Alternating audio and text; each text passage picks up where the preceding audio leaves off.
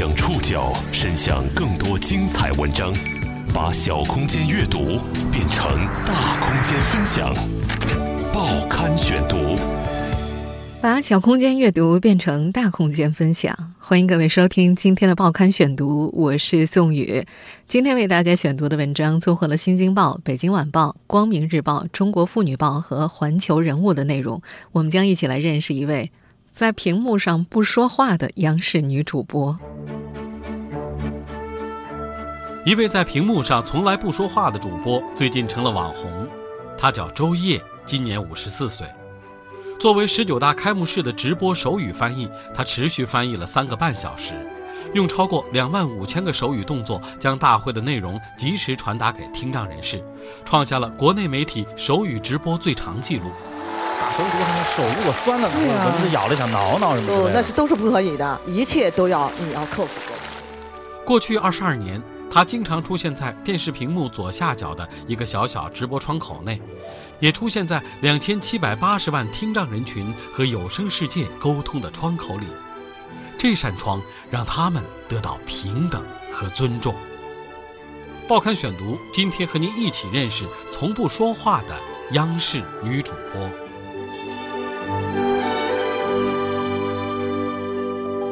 周烨自己也没有想到，作为一位在屏幕上从不说话的央视主播，他在二零一七年十月十八号这天突然就成了网红。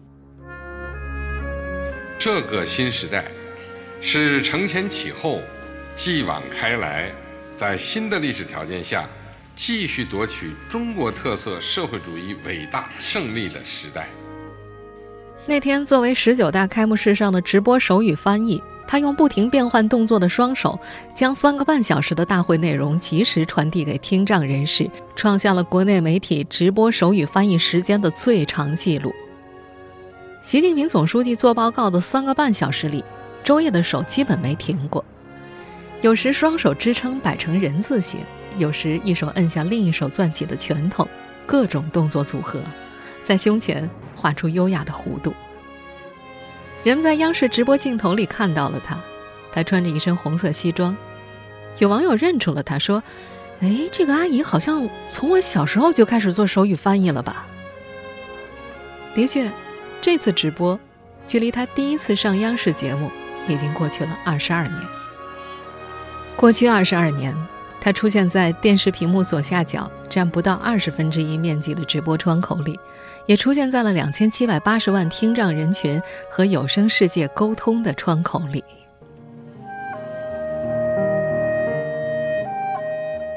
十月十八号这场直播的每一个时间节点，周烨都记得清清楚楚。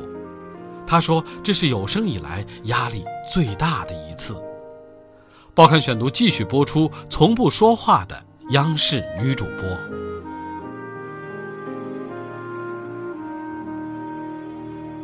对于公众来说，周烨实在算不上什么新鲜面孔。中央电视台新闻频道每天直播的共同关注栏目、全国两会、党的十八大，很多重量级会议的直播现场都能够看到他的身影。尽管说他已经有着丰富的直播经历了，但是今年的十九大对于周烨来说还是有些不一样。就在直播开始二十四小时前，他还不确定自己会不会上直播。十月十六号，他接到了中央电视台为党的十九大开幕式直播进行手语翻译的试机通知。去试镜的时候得到的消息是，一切等通知。一直到十月十七号下午四点钟，他才得到确切消息。当时呢，大家预估这场翻译大概需要两到三个小时。因为没有看到最新的报告，他只好让同事把五年前的十八大报告打印出来，对着文字练习手语动作。长时间的翻译工作对于镜头前的这位女主播来说是脑力和体力的双重考验。除了要一字不差地进行手语翻译之外，还必须始终保持挺拔的姿势。但是，既然接受了任务，就必须要勇往直前。他说，十八号早晨去直播间的路上，他一直在给自己打气。没人依赖，也没有退路，只能靠自己。那天早晨五点四十分，他睡了六个小时就起床了，吃了一块带巧克力豆的面包，还有一个煮鸡蛋就出发了。那天北京下着小雨，爱人开车送他到东三环边上的中央电视台时是六点半，他拎着一兜子衣服就下了车。为了让工作人员挑挑看，直播的时候穿哪件比较搭配画面，最后选的就是上镜的那件红色西装，喜庆。七点半开始化妆，上午八点零五分，周烨第一次看到了报告文稿的部分内容。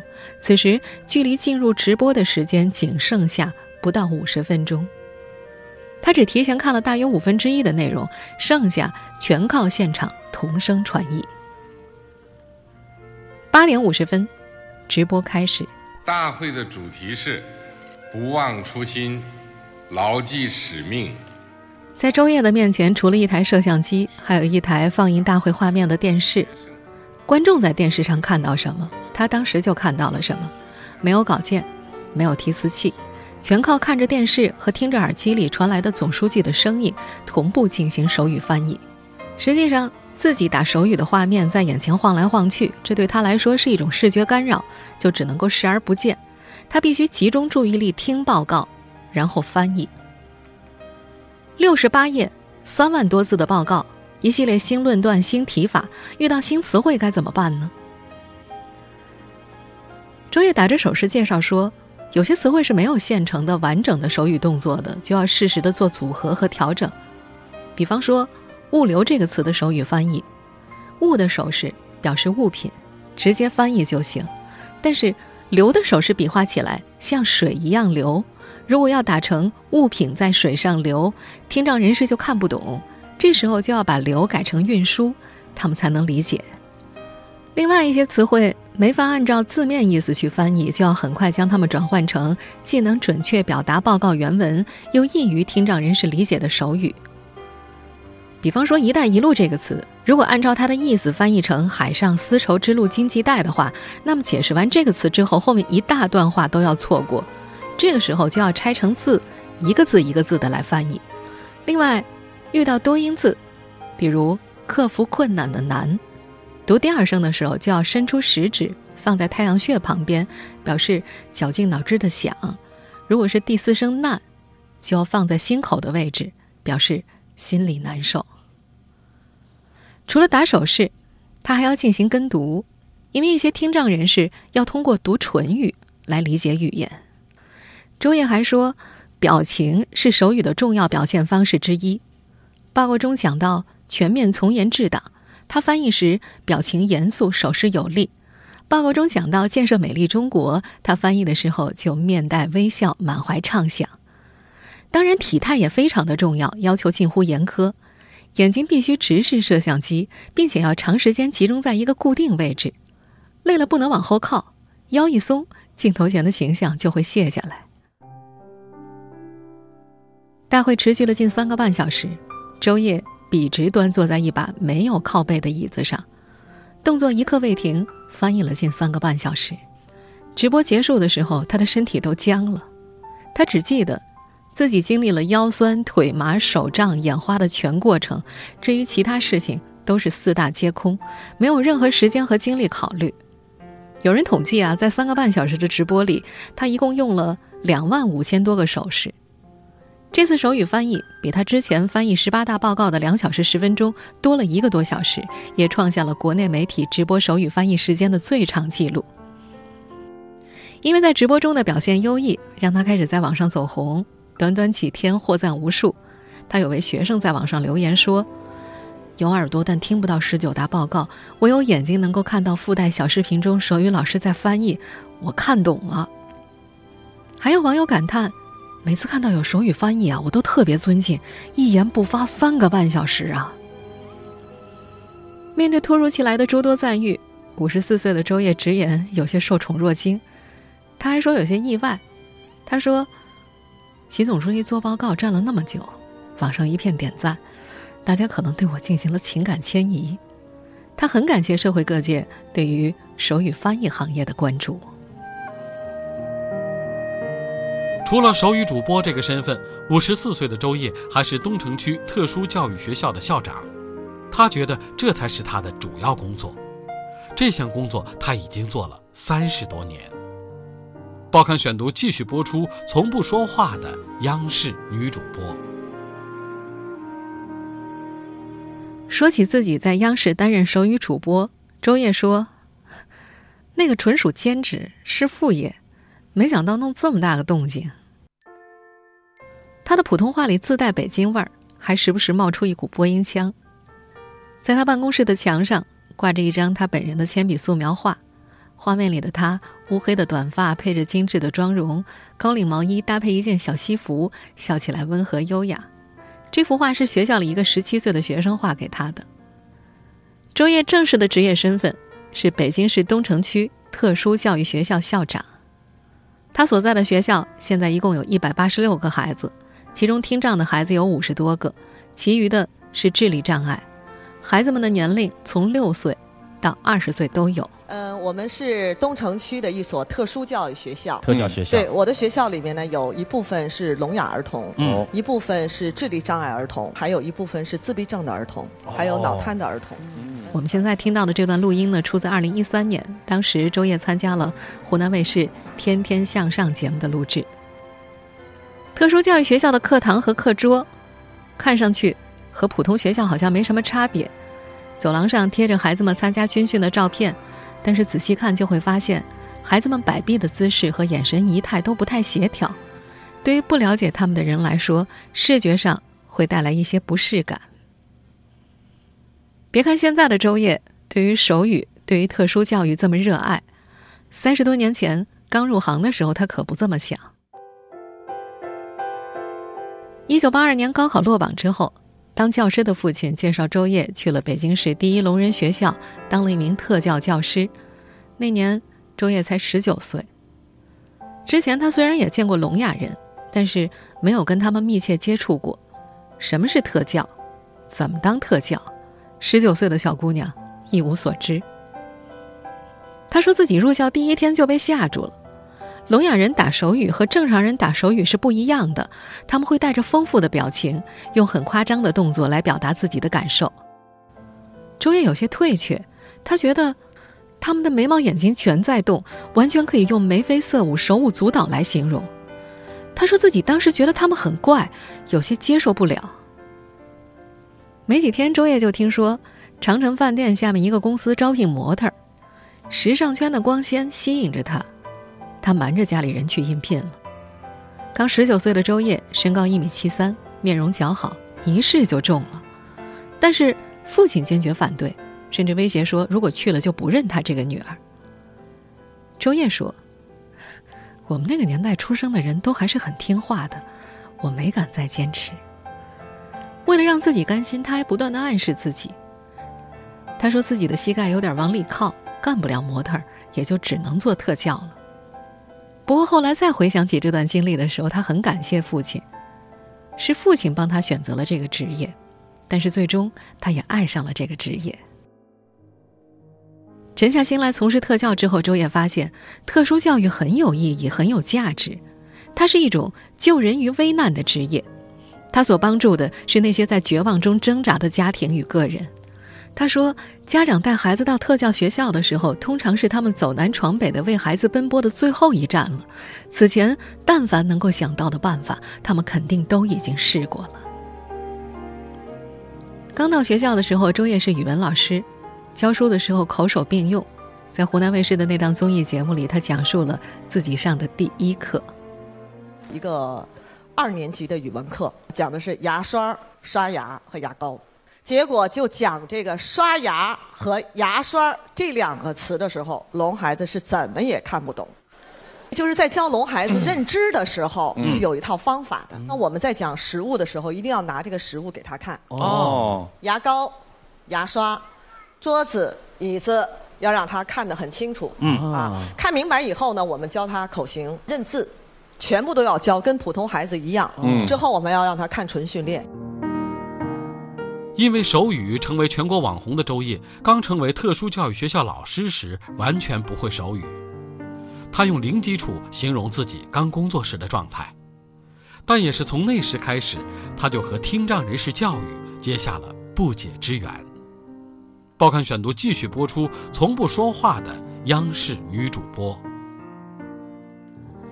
周烨刚刚进入特殊教育行业的时候，学校很缺老师，当时北京市。第一聋人学校的时任校长李洪泰对周烨非常重视，特意指定学校手语最好的吴丽萍老师当他的师傅。那还是八十年代初，没有手语方面的专业书籍，周烨一方面跟着指导老师学，另一方面也向自己的学生请教。入职刚两周，他就进课堂上课了。他记得自己第一次上台打手语特别紧张，心里砰砰砰的跳，时不时还会胡打。不过他是一个很要强的人，要干就要干得最好。每天回家，他都用手语打报纸和电视上的新闻，不会的词就记下来，第二天去向师傅请教。有时学校开会，校长在台上讲话，他也在台下跟着打手语。有一回啊，开全校会，李洪泰校长突然问：“哪位老师能上来翻译？”师傅在后面推了周烨一把：“你上去。”就这样，他完成了人生中的第一次直播。事后，周烨还问师傅怎么样，师傅不想让他太骄傲，说：“也就一般吧。”经过一个学期，周烨才渐渐掌握了全部的动作，从此手语成了他生活里不可或缺的一部分。为了使手语更加熟练，他每天看报纸、看电视新闻的时候都要跟着做，使手指的每个关节都能够灵活又优雅地做手语动作。大家也一定发现，周烨打出来的手语很漂亮。一九八六年，周烨接了个烫手山芋，当时德国西门子公司给中国捐赠了一套价值一百万元的助听设备。国家决定让周烨所在的学校开个实验班，花三年时间用这套设备帮聋孩子说话。李校长找到周烨，让他当班主任，还提出个要求：三年内不许结婚，不许生孩子。那时候，为了搞清楚每个音的发音特点、规则和过程，周烨每天就对着小镜子练，看口型变化多大，舌位在哪儿，从元音到声母，一个一个教孩子们拼读。妈妈，是大部分婴儿学会说的第一个词，也是周烨教给孩子们的第一个词。但是，聋孩子叫出妈妈要难得多，因为听不到。他们理解事情没那么快，再加上自卑，很少出门，所以在最开始的时候，他们会把妈妈当做女性的代名词。为了让孩子们弄清楚妈妈这个概念，周烨就对着孩子母亲的照片教他们：这个是妈妈。那个是阿姨。就这样过了三年，孩子们都能开口说话了。周烨说，家长和学生几乎把他当成了圣人。他觉得是这件事完全改变了自己，他心里再也不纠结了，是百分之一百的爱上了这个工作。到了二零零二年七月，北京市第一聋人学校和东城培智中心学校合并成了北京市东城区特殊教育学校，周烨。担任副校长，两年之后升任校长，到今年，他已经在特殊教育的工作岗位上待了三十四年。做了这么多年的特殊教育，他坦言，教聋孩子发音是最难的部分。很多孩子从出生就没有听过声音，他们不知道语音是怎么发出来的。但是，聋孩子并不是没有说话的能力。他曾经多次对媒体提到过一个名叫李征的听障孩子，刚到学校的时候七岁，哥这个音怎么都发不出来，这个音需要舌根抬起才能够发出，但是又看不到这个抬起的动作，于是周烨就把李征的手放在自己的下颚，让他感受口腔的变化。他在不见起色的时候也曾经想过放弃，大不了就让孩子把歌念成科。终于有一天放学。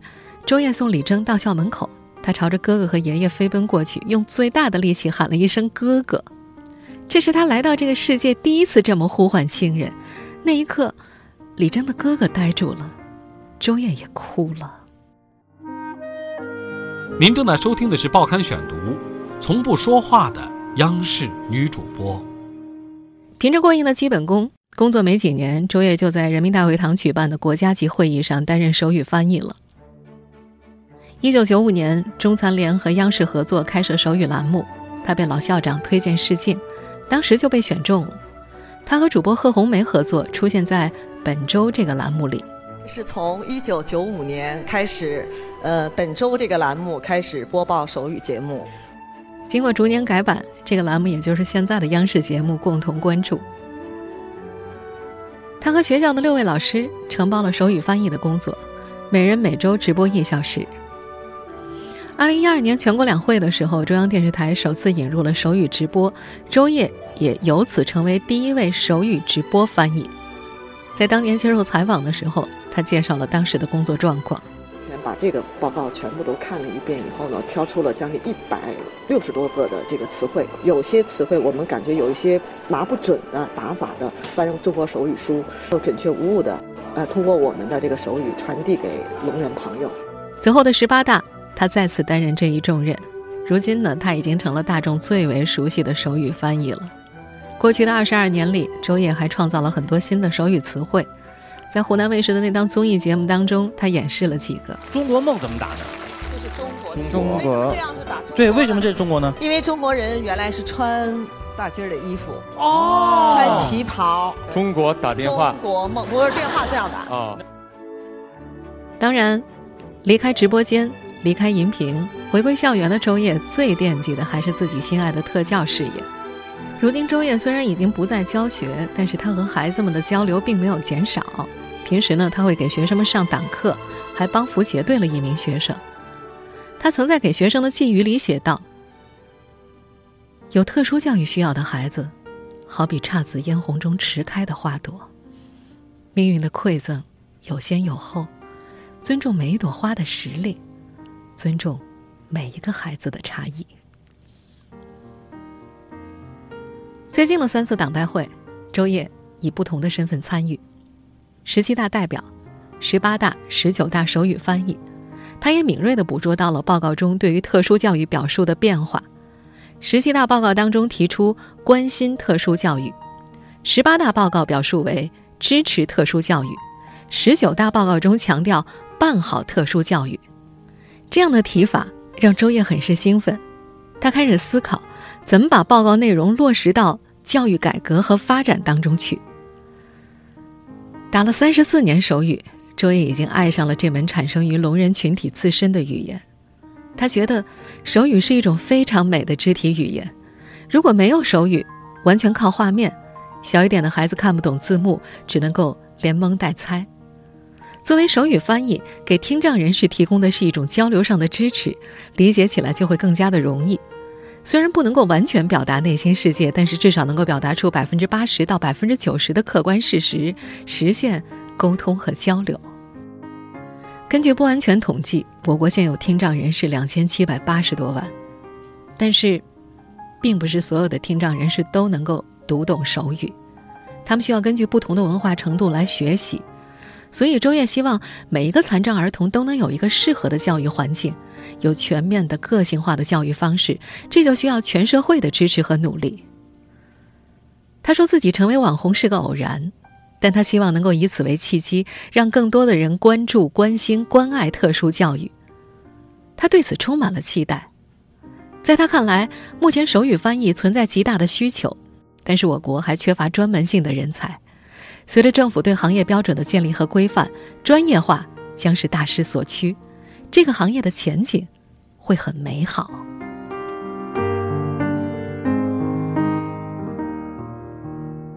听众朋友，以上您收听的是《报刊选读》，从不说话的央视女主播。我是宋宇，感谢各位的收听。今天节目内容综合了《新京报》《北京晚报》《光明日报》《中国妇女报》《环球人物》的内容。收听节目复播，您可以关注《报刊选读》的公众微信号“宋宇的报刊选读”，或者登录在南京网易云音乐。我们下期节目时间再见。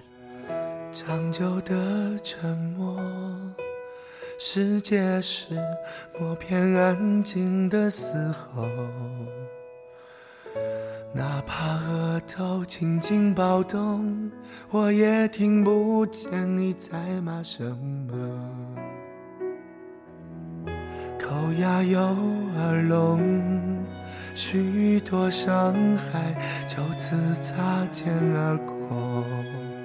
我猜声音像色在漂浮，有冷漠也有姹紫嫣红。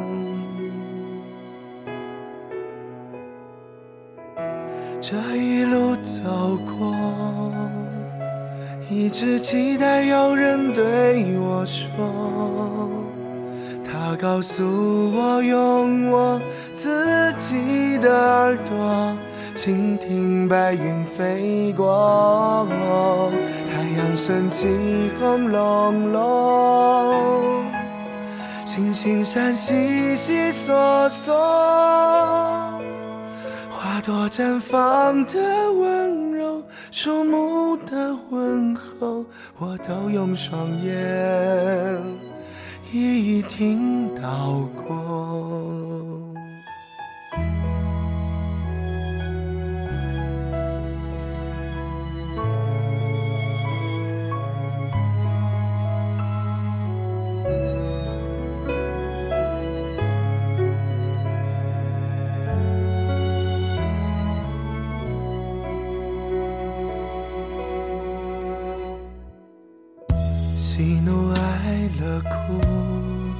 千张脸写满无声的律动。华丽乐章日日演奏，谁能穿梭喧闹海听得清楚？也许从口出太多忧愁，惶恐、伤心、失落。我在角落看世事起伏，眼神里面的话语我听得懂。这一路走过，一直期待有人对我说，他告诉我用我自己的耳朵倾听白云飞过。色彩虹叮叮咚，风吹过几里古路，蒲公英唱过天空，细雨的吟诵，我都用双眼一一听到过。太阳升起红隆隆。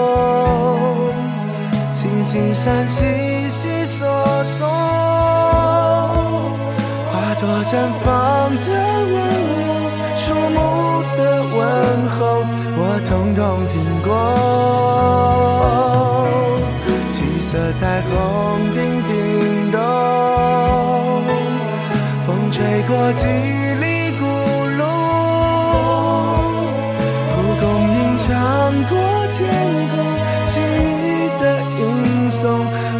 我用双眼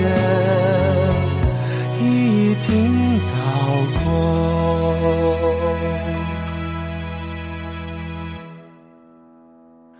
我再次塞上耳朵，走一路聋哑旅途。哪怕世界嘈杂繁荣，当感官只剩下一种，原来更辽阔。